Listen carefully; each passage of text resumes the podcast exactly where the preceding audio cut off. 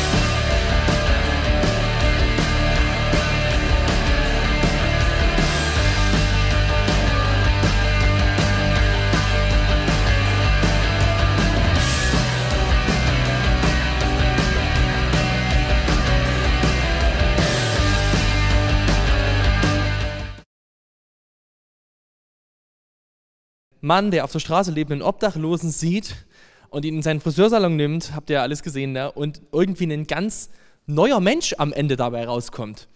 Ähm, ich finde es irgendwie schon ist ein lustiger Werbegag äh, von dem Friseur, aber es ist irgendwie auch eine wirklich interessante Verwandlung, die dieser Mann wirklich nimmt. Und man könnte so denken, wenn man dieses Video guckt und sieht diesen Mann, könnte so denken, das sind ja wirklich zwei komplett unterschiedliche Menschen. Vorher der Mann, der auf der Straße gelebt hat, den niemand beachtet hat, der total verwahrlost aussah. Danach ein schicker, adretter Mann, ähm, irgendwo Alter schwer zu schätzen, über 40. Ähm, und ganz auffallend attraktiv. Ähm, mir geht es heute um das Thema alles neu. Alles neu. Und es geht um die Frage, wie das Evangelium uns verändert. Und du weißt vielleicht, wir sind in einer Predigtreihe, die alle zwei Wochen ist, die heißt Unsere Freiheit in Christus.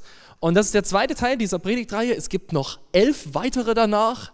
Und wenn du sagst, Mensch, ähm, ich möchte das gerne vertiefen, möchte ich dich jetzt schon nochmal darauf hinweisen, alle Videos kommen auf unsere Website. Dort gibt es noch Downloadmaterial zum Nacharbeiten und Material, mit dem du das in Kleingruppen vertiefen kannst. Nochmal jetzt zu dem Video ist dieser Mann, den ich da gezeigt habe, ist der wirklich komplett neu? Ähm, ich meine, es ist ein Moment in seinem Leben passiert, wo alles das, was vorher war, für einen Moment abgewaschen wurde, wo das verändert wurde und wo er als ein nach außen total verwandelter Mensch rauskommt. Aber die Frage ist, ist er wirklich neu? Wo wird er in der nächsten Nacht schlafen? Wo wird er in Zukunft arbeiten? Mit wem wird er sich in Zukunft treffen? Was wird passieren, wenn die Haare wieder lang wachsen und die Farbe rauswächst? Was ist, wie wird er sich verhalten? Wie wird er nach einer Woche, nach einem Monat, nach einem Jahr aussehen? Wird der Friseur ihn jetzt jede, jede Woche zu sich nehmen? Für den Moment passiert was, ja, aber wirklich neu ist dieser Mann nicht. Es ist zwar nach außen was passiert, es ist irgendwie, aber die Frage ist immer noch, äh, also es ist was Altes schon irgendwie vergangen, es wurde was Altes in seinem Leben beendet, es wurde was abgewischt, aber die Frage ist immer noch, wie bestimmt das wirklich seine Zukunft?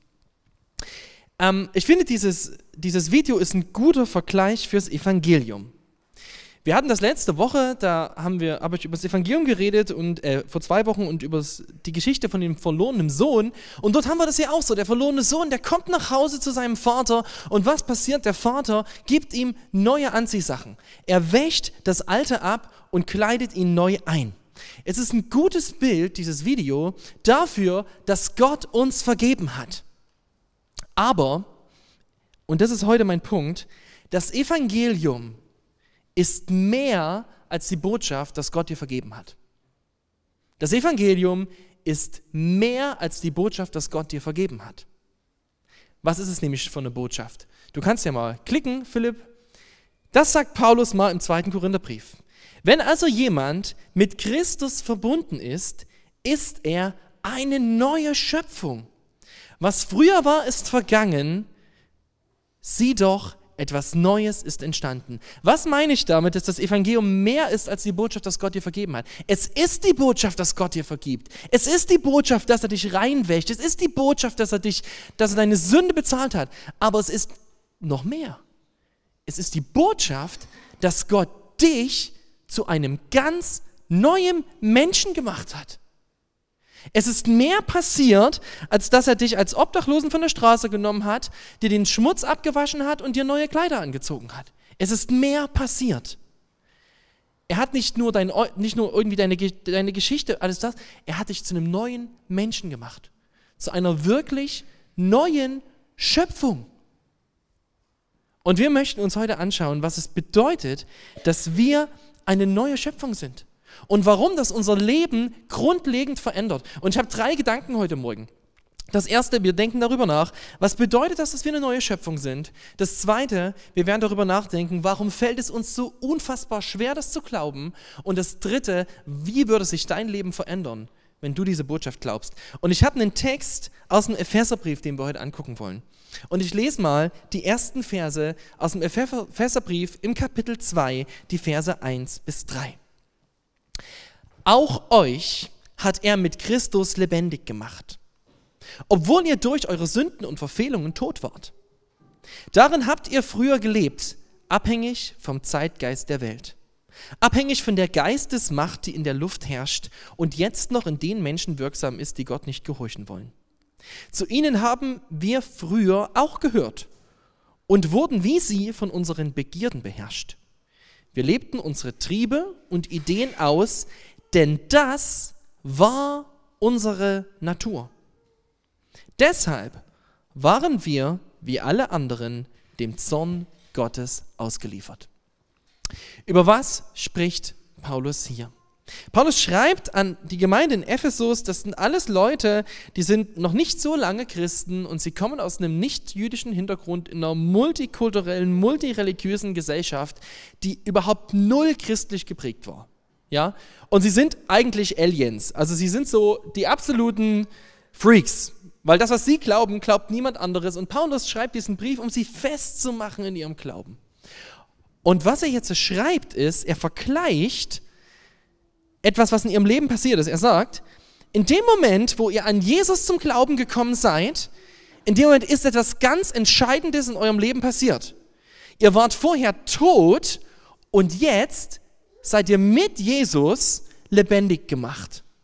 Weißt du, Tod und Leben, das sind die absoluten Gegensätze. Es sind die absoluten Gegensätze. Und er sagt, es ist, ihr seid in dem Moment, wo ihr an Jesus Christus glaubt, absolut gegensätzliche Menschen zu dem, was früher war. Es ist was komplett Neues passiert. Was komplett Neues. Ihr seid vom Tod zum Leben gekommen. Ähm, was zeichnet einen geistlich toten Menschen aus? Es ist das, was Paulus hier in den ersten Versen beschreibt. Er sagt als erstes, ein geistlich toter Mensch, der ist abhängig vom Zeitgeist der Welt. Das heißt, er steht in, in einer Abhängigkeit, er ist nicht einfach frei, wirklich zu leben, was er will, sondern er ist von, von dem Zeitgeist, von dem, was ihm umgibt, von dem politischen, von dem gesellschaftlichen System, von all dem ist er abhängig. Von irgendeinem Zeitgeist. Das zweite ist, ähm, er ist abhängig vom Teufel und seinen Dämonen ja, von dieser Geistesmacht. Er gehört nicht zu Gott, er gehört zu dieser Welt. Und er ist abhängig vom Teufel und seinen Dämonen. Was heißt das? Es heißt, er ist, er ist, er, er, er gehört mit zu der Rebellion gegen Gott. Ja, ich habe euch das letzte äh, vor zwei Wochen erklärt, ja, dass wir Menschen rebellieren gegen Gott, dass wir uns gegen Gottes Herrschaft aufgelehnt haben und da, wo wir, wo wir Sünder sind, wo wir uns gegen seinen Willen auflehnen, wo wir ihn nicht als König anerkennen, da gehören wir mit zu den Rebellen, zu denen, die gegen Gott rebellieren. Und als drittes, er ist beherrscht durch seine Begierden, beherrscht durch seine Begierden. Das heißt, er kann nicht anders, als seinen Begierden nachzugeben. Sie herrschen über ihn.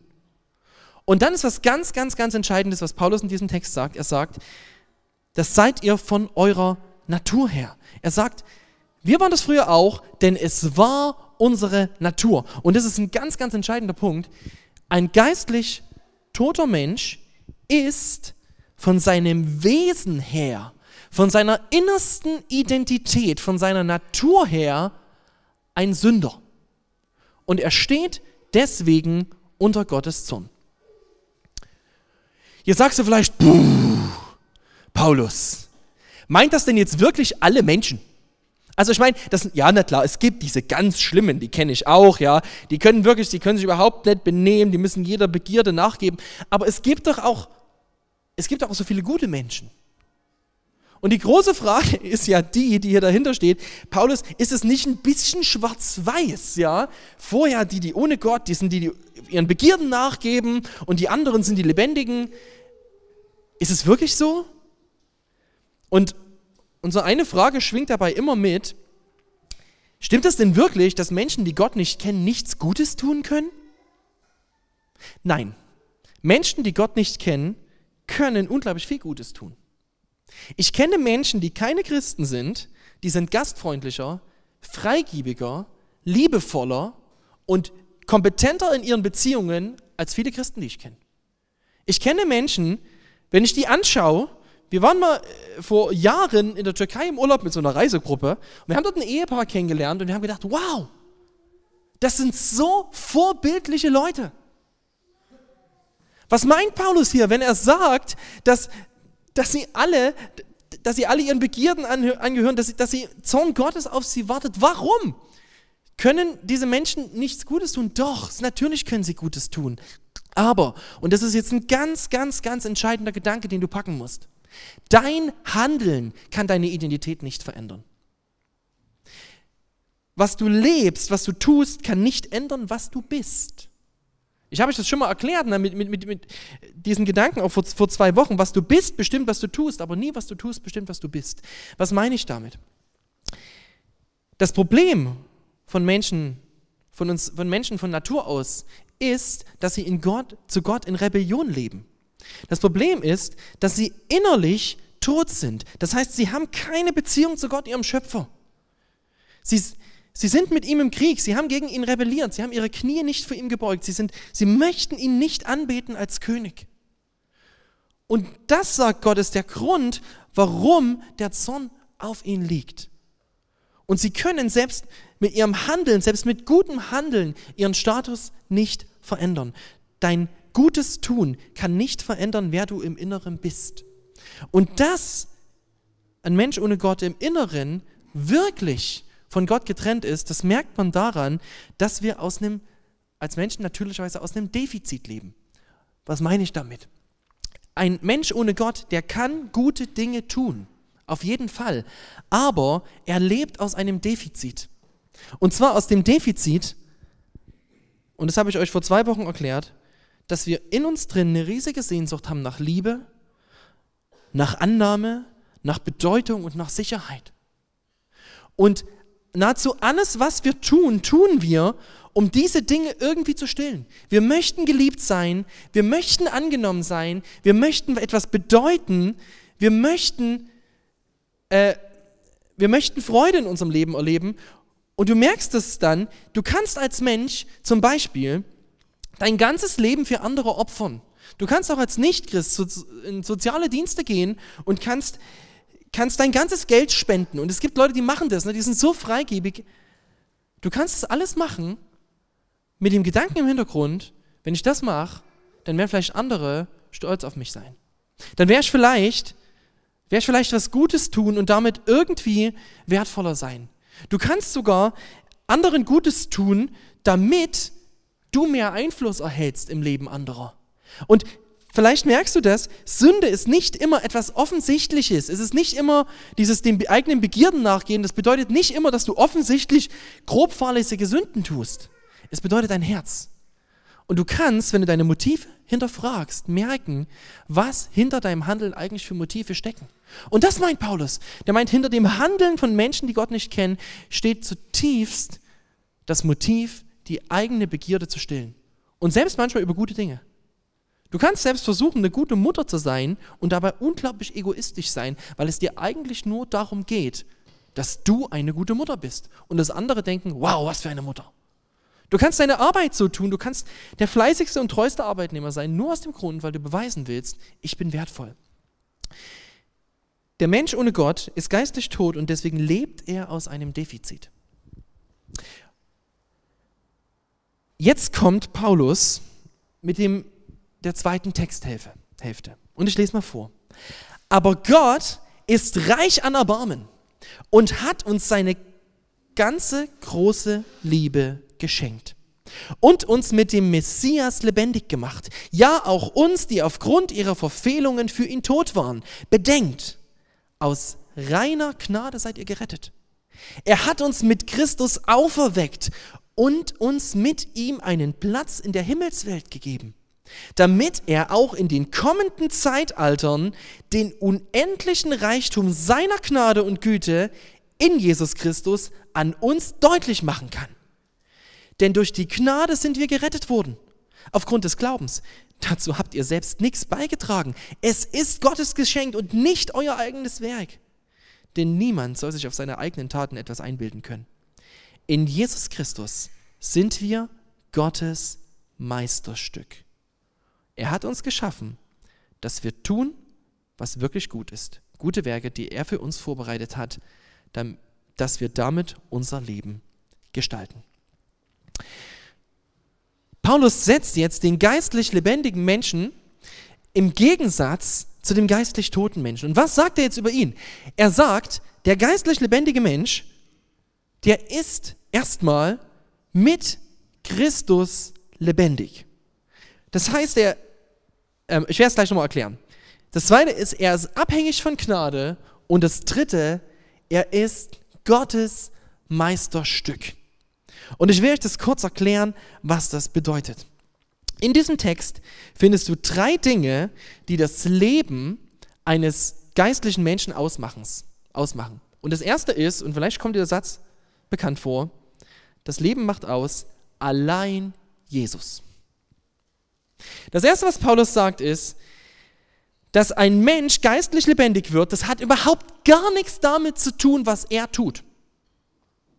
Du kannst nichts vor Gott bringen und sagen, Gott, schau mal, wie, wie gut ich gelebt habe. Du musst mich doch als dein Kind annehmen. Es gibt nichts, überhaupt gar nichts, worauf du als Christ stolz sein könntest und sagen könntest, Gott, damit habe ich mir doch erkauft, dass du mich liebst.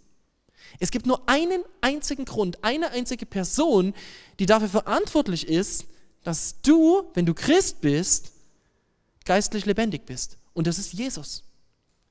Weil Jesus das Leben gelebt hat, was du hättest leben müssen, und den Tod gestorben ist, den du verdient hättest. Weil ein Christ vor Gott steht, nicht als, Christ, nicht als Person, sondern in Christus. Wenn Gott dich ansieht und sagt, du bist mein Kind, dann sagt er das nicht das deswegen, weil du dich letzte Woche gut benommen hast. Oder weil du fleißig deinen Zehnten gibst oder immer zu jeder Gebetsversammlung kommst. Das sagt er nicht deswegen. Er sagt es deswegen, weil du in Christus bist. Okay? Allein Jesus. Sein, du bist mit ihm auferstanden. Das zweite, was der Text sagt, er sagt, es ist allein durch Gnade. Dass ein Mensch ein geistlich lebendiger Mensch, und das finde ich bei dem Text so wichtig, das ist Gnade. Du hast keinen Grund, wenn du Christ bist, auf irgendeinen Nichtchristen zu schauen und zu sagen, ja, aber der lebt aber voll beherrscht von seinen Begierden, so ein böser Mensch. Du hast Gnade erfahren. Es ist Gnade. Gnade bedeutet, dass du etwas bekommst, was du dir nie hättest erarbeiten können. Es ist Gnade. Und weißt du, ähm, ich finde es so wichtig, dass wir das verstehen. Du kannst moralisch gut leben. Ich habe das gerade erklärt. Ne? Du kannst als Mensch sogar wirklich gut leben und am Ende unter dem Zorn Gottes stehen, weil du nie dein Vertrauen auf Jesus gesetzt hast. Und du kannst mit Schrammen und Problemen und Sünden leben, aber dein Vertrauen auf Jesus setzen und du kommst am Ende in der Ewigkeit an. Warum? Weil es Gnade ist. Weil es alleine Gnade ist, die dich neu macht.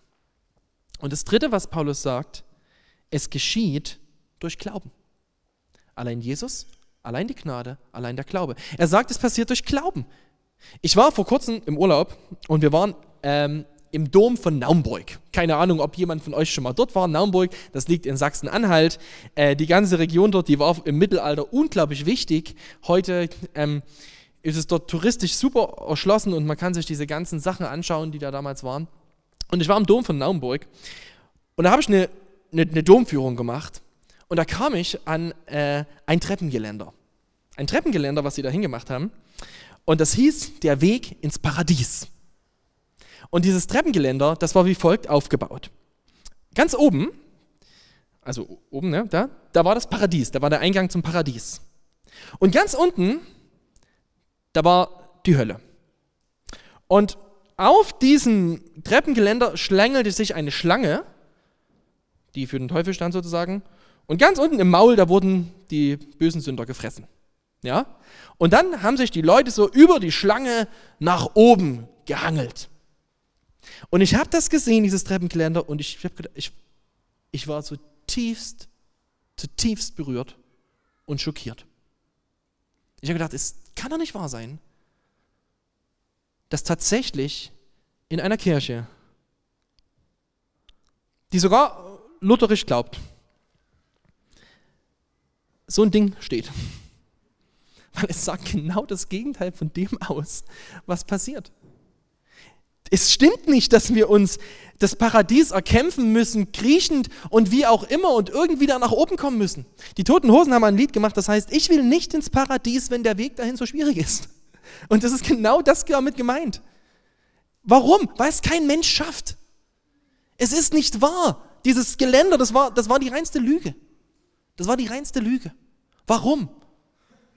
Weil was uns rettet, was uns ins Paradies bringt, was uns über diese Schlange hinweghilft, über den Teufel, was uns siegen lässt, ist Christus. Und wie gehören wir denn zu Christus? Indem wir glauben. Indem wir durch Glauben gerettet werden. Ich möchte das erklären mit einem Beispiel. Stell dir vor, du gehst klettern, du bist an der Wand. Äh, der Frank, der kann dir dafür. Frank, verzeih mir, wenn ich irgendwas falsch erkläre. Der Frank kann euch alles erklären übers Klettern. Aber du kletterst an der Wand und du willst da nach oben und du musst da hoch und du merkst, äh, ich schaff's nicht mehr, deine Kraft ist alle, ein Gewitter zieht auf, du hängst an der Wand und du kommst nicht weiter. Und du weißt, wenn das Gewitter kommt und der Blitz in den Felsen einschlägt, dann war's das. Und jetzt kommt die Bergrettung mit dem Hubschrauber angeflogen. Und stell dir vor, die Bergrettung sitzt im Hubschrauber neben dir und jetzt sagt sie, du schaffst das, wir feuern dich an. Und sie werfen dir noch einen Energieriegel zu. Ja, du schaffst das, komm, fliegen immer so ein bisschen über dir, nur noch ein kleines Stück. Und du denkst, Echt jetzt? Was wird die Bergrettung machen eigentlich? Was ist ihr Job? Der Bergrettung, ihr Job ist, dass da jemand rauskommt, sich an dem Seil runterlässt, dich einhakt, von der Wand reißt, weil du vielleicht Angst hast und dich noch in der Wand verkrallst und sagt, lass los und vertrau. Und was passiert? Du fliegst mit dem Helikopter nach oben, du kommst auf dem Gipfel an. Und wem gehört alle Ehre? Dem Bergretter. Alle jubeln dem Bergretter zu, denn er hat es geschafft, diesen Kletterer zu retten. Das ist Glaube. Glaube bedeutet loslassen, einklinken. Also am besten andersrum einklinken, loslassen. Ja, okay. Sonst wird es schwierig. das bedeutet Glaube. Das heißt, durch Glaube bist du gerettet. Das heißt tatsächlich durch dein Vertrauen auf Jesus Christus, weil er der Weg ist. Und das macht dich zu einem geistlich neuen Menschen. Das bedeutet mit Christus aufzuerstehen. Und dann sagt Paulus noch diesen, ich muss das nochmal lesen, Vers 6. Er hat uns mit Christus auferweckt und uns mit ihm einen Platz in der Himmelswelt gegeben, damit er auch in den kommenden Zeitaltern den unendlichen Reichtum seiner Gnade und Güte in Christus an uns deutlich machen kann. Und Vers 10, in Christus, in Jesus Christus sind wir Gottes Meisterstück. Ich muss dazu kurz was sagen. Im Griechischen steht nicht Meisterstück. Ich habe gesucht, es gibt keine andere Übersetzung, die Meisterstück übersetzt, außer äh, Karl-Heinz von Heiden. Und ich habe mir überlegt, warum übersetzt er hier in Christus sind wir Gottes Meisterstück? Der Text gibt es eigentlich nicht her vom Griechischen, aber der Kontext. Denn wenn du dir vorstellst, was hier steht, hier steht, dass Gott Christen errettet, ihnen einen Platz in der himmlischen Welt gibt, damit er in den kommenden Zeitaltern, also in der Ewigkeit, den unendlichen Reichtum seiner Gnade und Güte an uns deutlich machen kann. Was bedeutet das? Das bedeutet, wenn ein Mensch zu Jesus umkehrt und ein Mensch Vergebung bekommt und eine neue Schöpfung wird und auf einmal über seinem Leben steht, du bist ein geistlich lebendiger Mensch, du bist ein Kind Gottes, dann steht die geistliche Welt da und sagt, hä? Wie der? Gott, welchen Grund gibt es, dass du Anton Weidensdörfer dein Kind nennst? Schau dir mal an seine letzte Woche. Wie hat er schlecht über andere Menschen geredet? Wie hat er schlecht über andere Menschen gedacht? Wie hat er seine Frau, vielleicht so mit Halbwahrheiten irgendwie, ja? Was hat er, wie hat er seine Kinder, wie, wie unfair und egoistisch war der da? Guck mal, wie der drauf war. Wie undiszipliniert war der denn? Was hast du denn mit dem gemein? Wie kannst du denn den dein Kind nennen? Hä? Und dann sagt Gott, richtig. Faktisch gesehen ist das ein Stück Holz. Aber ich habe beschlossen, daraus mein Meisterstück zu machen. Es ist meine Leistung, dass er mein Kind ist. Es ist meine Leistung. Ich zeige euch an ihm, was ich kann. Das meint das. Gott sagt, ich habe das hinbekommen. Ich habe das hinbekommen, dass Menschen, die in Rebellion gegen mich standen, und dass sogar Christen, die zwar an mich glauben, aber es immer noch nicht schaffen, immer und trotzdem immer wieder in Sünde hängen, ich habe es hinbekommen, dass die meine Kinder sind. Und wie habe ich das hinbekommen? Indem ich alles gegeben habe für sie. Indem ich an ihre Stelle gegangen bin. Indem ich mich komplett aufgegeben habe. Weißt du, ich finde das einen ganz wichtigen Punkt, den du verstehen musst. Kann ein Christ sündigen? Ja, ein Christ kann sündigen. Natürlich. Aber ein Christ, der sündigt, verändert nicht mehr sein Wesen. Ein Mensch, der, der kein Christ ist, sündigt, weil er ein Sünder ist. Ein Christ sündigt, aber ein Christ wird deswegen nicht wieder zum Sünder. Ich meine, klar, sündigen wir ja, aber ich meine damit, er wird von seiner Identität her, von seinem Wesen her, das ändert sich nicht mehr. Ein Christ ist Gottes Meisterstück. Er ist gerechtfertigt. Das heißt, dein Handeln kann deine Identität nicht mehr verändern. Boah, krass, oder? Vielleicht sagst du jetzt, Anton, Anton, Anton, warte mal, warte mal, warte mal, warte mal. Ich fühle mich aber gar nicht so. Das ist eine ganz ehrliche Frage an mich. Fühlst du dich wie Gottes Meisterstück? Fühlst du dich so? Meine nächste Frage könnte sein, warum denn nicht? Ich glaube, niemand von euch tut's. Der Grund ist ganz einfach, wir wissen, dass wir immer wieder versagen. Ich möchte euch das an einem Beispiel erklären, was das bedeutet. Stellt euch vor, ein Königreich und in dem Königreich ist Prostitution verboten. Und es gibt trotzdem eine Menge Prostituierte. Und eines Tages beschließt der König, alle Prostituierten bekommen eine Amnestie, eine Straffreiheit, sie bekommen Vergebung. Es wird niemand mehr zur Rechenschaft gezogen. Das ist Vergebung. Dass jemand kommt und, und das, was du getan hast, auf Null setzt. Was wird, die, was wird das im Leben der Prostituierten ändern?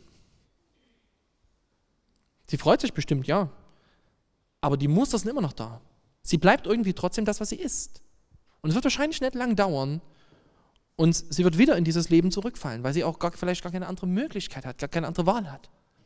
So wie der Obdachlose am Anfang, der, der sauber gemacht wird, aber wahrscheinlich wieder zurückfallen wird in dieses Leben. Was ist das Evangelium? Was hat Gott mit uns gemacht? Schnell dir vor, dieser König sagt, ich vergebe tatsächlich allen Prostituierten. Und er nimmt die Prostituierte, diese Frau, und sagt, du wirst jetzt meine Frau. Und er heiratet sie. Und er macht sie zu seiner Königin. Stell dir das vor, was verändert das im Leben dieser Frau? Was verändert das? Auf einmal ist sie nicht mehr nur die Frau, der etwas vergeben wurde, die aber trotzdem im Kern schlimm und böse ist, sondern auf einmal wird sie, auch wenn sie es selber nicht fassen kann, zur Königin, zur geliebten Königin des Königs, reingewaschen. Und wie verändert es ihr Leben? Wie verändert es dann, wenn, wenn Versuchung wieder kommt, wenn das alte Leben kommt und dann kann sie sagen, nein, stopp. Ich bin die Königin. Und was passiert, wenn sie wieder fällt? Ihr König hat Gnade erwiesen. Verstehst du? Sie ist ein ganz neuer Mensch geworden. Eine neue Schöpfung. Ich möchte euch ein Zeugnis von der Frau lesen, die über das Evangelium gesagt hat, ich sah mich stets als schmutzigen Hund mit weißem Mäntelchen. Ich wusste, dass ich mit Gottes Gerechtigkeit bedeckt bin, dass ich Vergebung hatte. Aber zutiefst drin war ich immer noch überzeugt, dass ich ein Abschaum für Gott sei. Jetzt beginne ich zu merken, dass ich tatsächlich ein reiner Hund bin. Kennst du das in deinem Leben? Dass du zwar eigentlich schon irgendwie verstanden hast, so rein theoretisch, Gott hat mir vergeben, aber eigentlich fühlst du dich immer noch wie so ein richtiger Versager und als könntest du nicht vor Gott treten? Du kämpfst und, und du lebst immer noch aus so einem Defizit. Du denkst immer noch, dass du deinen Wert beweisen musst. Du hast noch nicht verstanden, dass Gott dir einen Wert zuspricht, dass er sagt, du bist mein Kind, sondern du, du denkst, ich muss mir das immer noch beweisen. Durch harte Arbeit, dadurch, dass du, dass du vielleicht viel investierst, dadurch, dass du andere übertrumpfst, vielleicht dadurch, dass du deine Rolle gut lebst, dass du eine gute Mutter und guter Vater, das sind ja alles gute Dinge. Es sind alles gute Dinge aber du kannst sie missbrauchen, um deinen Wert damit beweisen zu wollen. Oder du kämpfst um Liebe. Du suchst dir das Lob anderer, du schmeichelst anderen. Oder du verwechselst Liebe mit Attraktivität und denkst, solange mir Männer hinterher gucken, ist, bin ich geliebt. Oder du verwechselst Liebe mit Sex und, und verstrickst dich in einem, in einem Netz aus Pornografie, weil du denkst, dass es Liebe wäre. Oder du kämpfst um Annahme und fühlst dich nirgendwo zu Hause. Vielleicht ist dein einziges Zuhause deine Online-Zocker-Gang, weil du dort irgendwie beweisen kannst, dass du was drauf hast. Oder du sehnst dich nach Sicherheit und versuchst alles immer zu kontrollieren.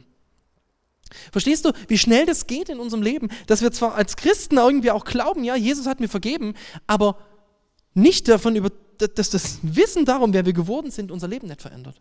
Ich möchte euch aus meinem Leben erzählen. Ich hatte in meinem Leben einen unfassbaren Kampf um Annahme.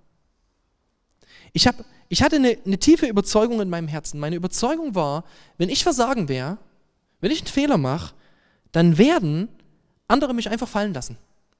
Die werden mich, die werden mich nicht annehmen. Das war, ich habe darüber gar nicht so viel nachgedacht, diesen Satz, aber das stand ganz im Hintergrund meines Handelns. Ich habe immer gedacht, ich muss irgendwie das schaffen, dass andere mich annehmen, dass sie eine gute Meinung über mich haben. Ich habe mich zum Spielball der Meinung anderer sogar gemacht. Ich habe mir Leute raus, unbewusst Leute rausgesucht, deren Meinung ich so hoch geachtet habe in meinem Leben, dass ich gedacht habe, wenn die gut über dich denken, dann bist du auch wertvoll. Dann bist du angenommen. Und dann kam immer im Kopf dieser Gedanke, naja, was wäre denn, wenn der das und das, was du gesagt hast, so und so aufgenommen hat und dich eigentlich ablehnt? Und dann kommst du in so eine Mühle. Vielleicht kennst du das aus deinem Leben. Ich konnte nicht das hat was zu mir zu was geführt. Weißt du, ich bin seit elf Jahren angestellt dafür, für Gott hauptamtlich unterwegs zu sein, ja. Äh, seit elf Jahren äh, bin, bin, ich ein Mensch, der, der immer vor anderen irgendwie redet über Gott. Aber tief in mir drin war ein Problem. Ich habe mich selber nicht angenommen gefühlt und Lobpreis war für mich was Schwieriges. Ich, ich wollte das zwar Gott anzubeten, aber irgendwie war ich nicht wirklich frei dazu. Ich habe hab dazu kein, oftmals gar keinen gar keinen Zugang gefunden. Weil ich irgendwie, irgendwie war das für mich zu abstrakt, diese Gnade. Und selbst das Abendmahl habe ich manchmal nicht hinbekommen, dass es was, mit, was es mit meinem Leben zu tun hat. Es hat mich gar nicht dahin gezogen. Maximal vielleicht wieder auch, auch aus Gründen, was können andere denken. Und dann, dann habe ich was begriffen. Und ich bin immer noch in dem Prozess, das zu begreifen. Ne? Also ich beschreibe dir gerade einen langen Prozess in meinem Leben. Ich habe begriffen, es gibt tatsächlich einen Gott, der hat mich angenommen. Und wenn ich versagen werde, wird er mich nicht fallen lassen.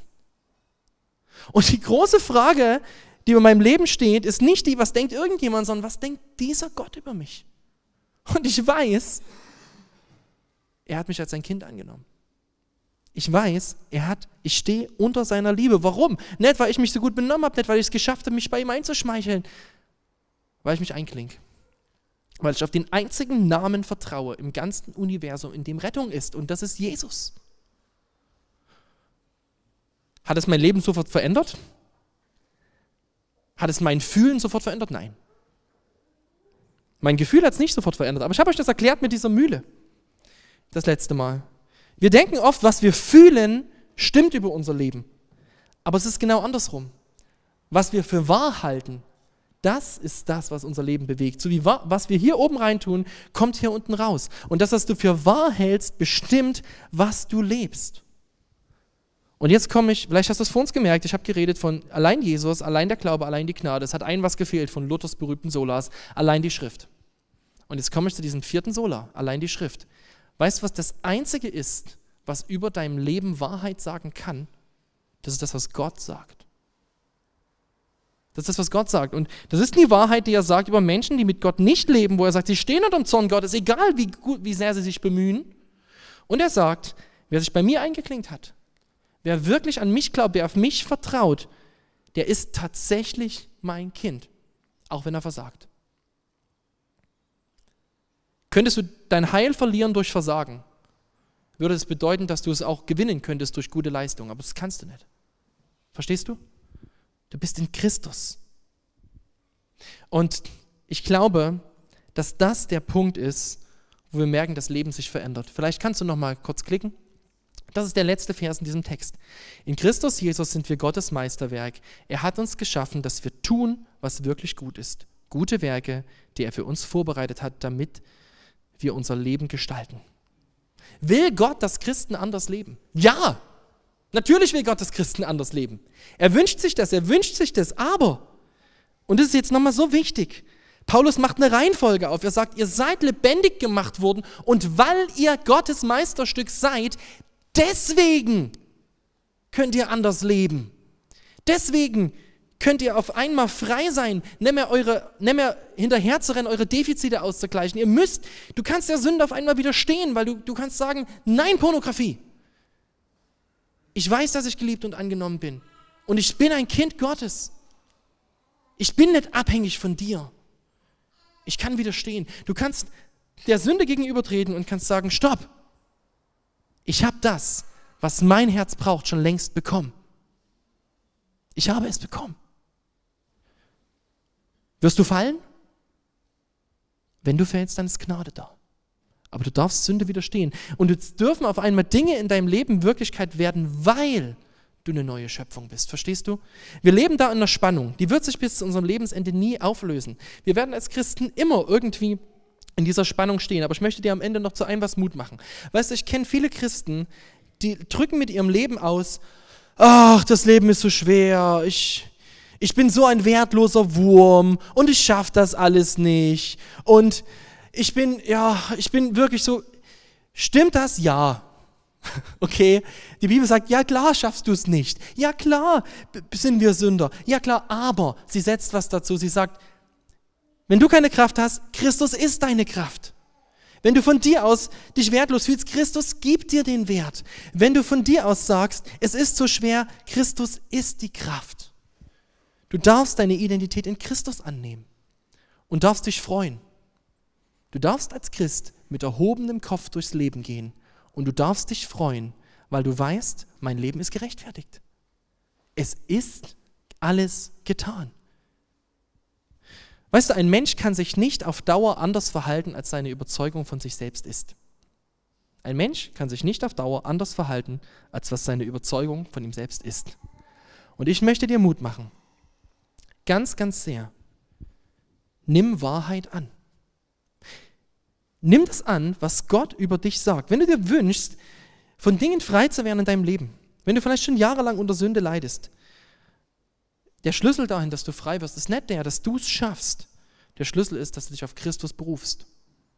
Dass du Gnade in Anspruch nimmst. Und dass du, und das beginnt immer damit in unserem Kopf. Es beginnt immer damit, dass wir Wahrheit annehmen. Deswegen lesen wir die Bibel.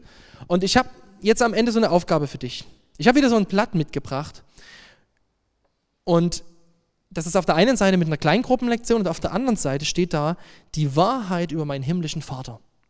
Und dort sind verschiedene Lügen angegeben, die wir oft glauben. Zum Beispiel, ich trenne mich von der Lüge, dass mein himmlischer Vater weit weg und nicht an mir interessiert ist. Gerne nehme ich die Wahrheit an, dass mein himmlischer Vater sehr persönlich und engagiert ist. Und jedes Mal steht dazu ein Bibelvers. Ein Bibelvers, wo das belegt wird aus der Schrift. Und ich möchte dir bis in zwei Wochen die Aufgabe geben, diese Liste für dich durchzuarbeiten, für dich durchzubeten. Damit das, was du schon lange bist, eine neue Schöpfung, ein neuer Mensch, immer mehr Gestalt gewinnt, weil du es annimmst. Okay? Ich möchte jetzt am Ende nochmal beten. Wir stehen jetzt auf. Herr Jesus Christus, es ist eine Botschaft, die uns emotional nicht kalt lässt. Ganz ehrlich, wir verstehen es nicht. So wie ich beschrieben habe, dass die himmlische Welt vor, vor deiner Gemeinde steht und sich fragt, wie kann das sein? So stehen wir selber oft vor unserem Leben. Wir fragen uns, Herr, wie kann das sein, dass du tatsächlich uns deine Kinder nennst? Wie kann das sein, dass du uns liebst? Aber ich danke dir dafür, Herr, dass der Grund dafür du selbst bist. Du bist unser Leben. Du bist unsere Identität. Du bist das, was uns ausmacht, Herr. Und ich möchte dich bitten, dass wir das tief begreifen können. Ich möchte dich bitten für jeden Einzelnen gerade, der sich fragt, ob er dich schon so kennengelernt hat, ob er diese Vergebung, dieses neue Leben hat. Ich bitte dich, Herr, dass du Herzen überführst, dass wir Buße tun und umkehren zu dir. Und ich bitte dich für jeden Christen, der heute hier ist und der, der so gefangen ist vielleicht auch in, in, diesen, in diesen Zweifeln, ich bitte dich, mach uns durch deine Wahrheit frei. Und ich bitte dich, dass du uns schenkst, dass wir dadurch, dass wir uns auf deine Wahrheit berufen, auf dein Evangelium berufen, auf das, was wir in dir sind, Überwinder werden können, Sünde überwinden können. Ich danke dir dafür, dass du wirklich gut bist, Herr. Amen.